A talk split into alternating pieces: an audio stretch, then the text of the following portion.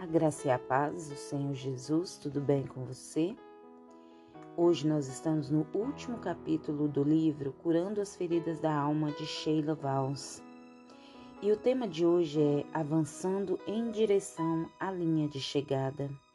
Segundo Timóteo, capítulo 4, versículos 7 e 8, a palavra nos diz: Combati o bom combate, terminei a corrida, guardei a fé.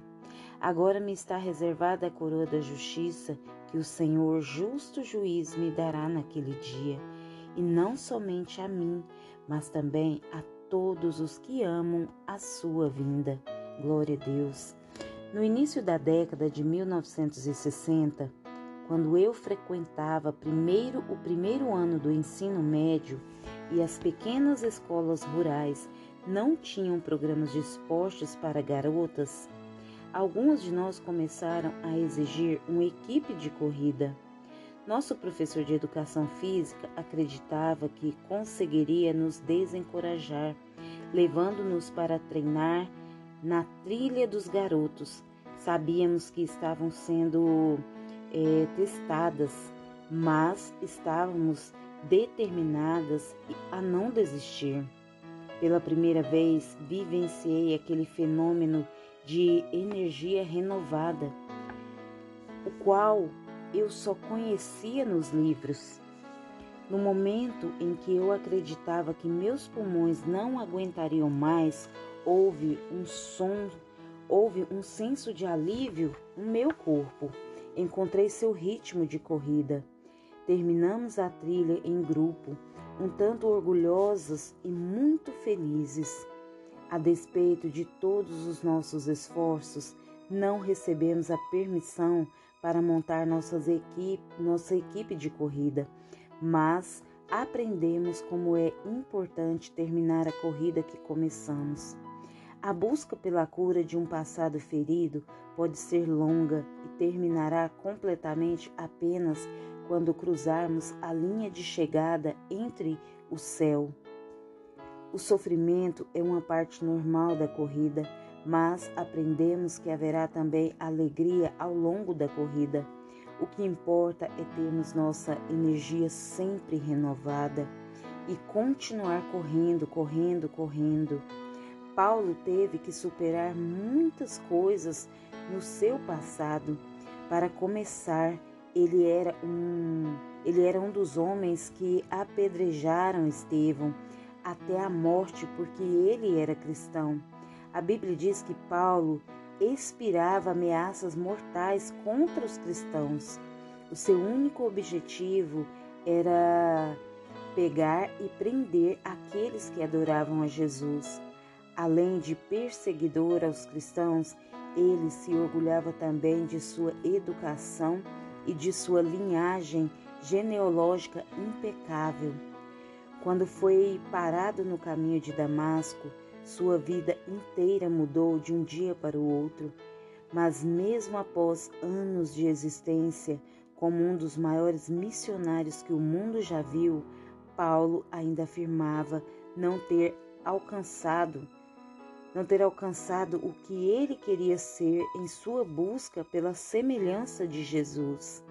Mas ele sabia de uma coisa: esquecendo-me das coisas que ficaram para trás e avançando para as que estão adiante de mim, prossigo para o alvo, a fim de ganhar o prêmio do chamado celestial de Deus em Cristo Jesus.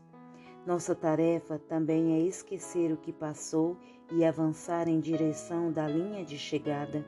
Não há nada que possamos fazer nessa terra que seja mais importante do que conhecer e amar Jesus como nosso Senhor e Salvador. E este deverá ser sempre o nosso foco primário. Glória a Deus.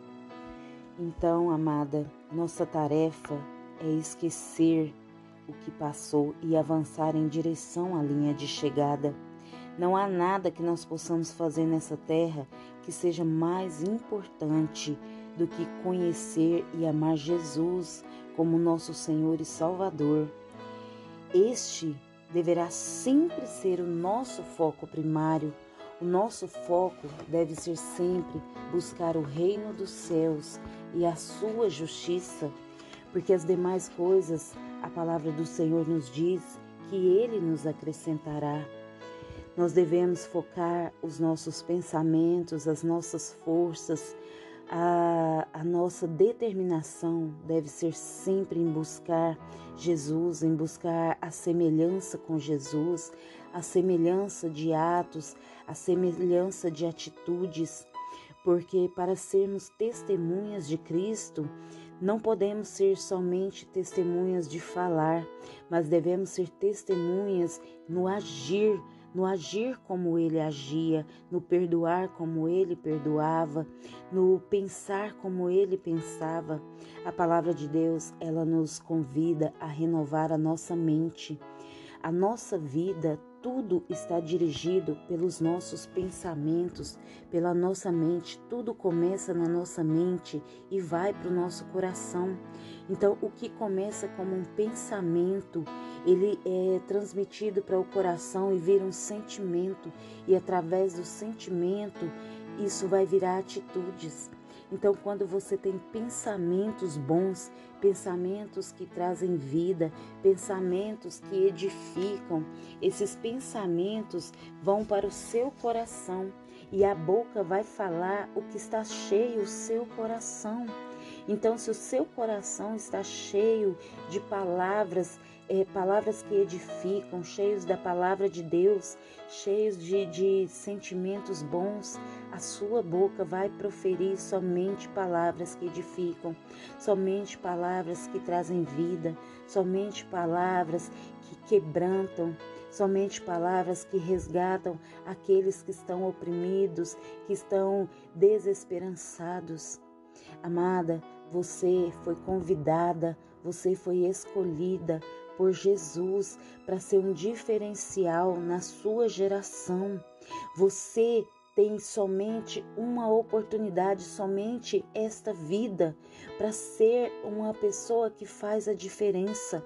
Faça diferença onde você estiver, faça diferença no seu trabalho, faça diferença na sua família, faça diferença onde quer que você for. Seja o que Jesus te convida a ser, seja o que Deus te criou para ser, onde quer que você esteja. Seja transparente, demonstre a sua semelhança com Jesus. Não queira cobrir é, certas atitudes, não é? Não queira encobrir certas, certas atitudes, porque nada fica oculto aos olhos de Deus. Ele nos convida, como mulheres que somos fortes, guerreiras, corajosas, a colocar essa força, essa coragem, sabe? E sair por aí é, é, declarando que somos testemunhas dele, declarando em palavras, declarando em atitudes, né? declarando em testemunhos. Nada transforma mais o, o, seu, ao seu, o seu redor do que a sua conduta, do que o seu testemunho de como você é.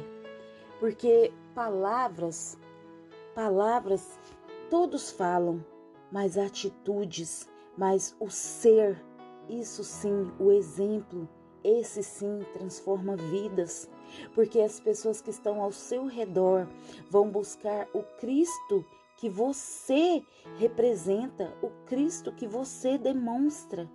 E qual Cristo você tem demonstrado na sua vida?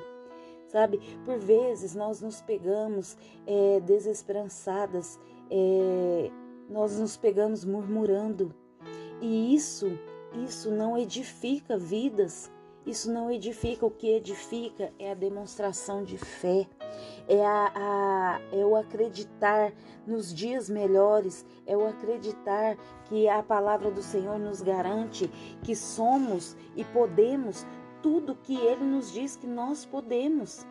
Porque Ele diz que se nós abrigarmos no esconderijo do Altíssimo, se nós descansarmos na sombra do Todo-Poderoso, Ele, Ele faz com que é, a nossa vida tome novos rumos.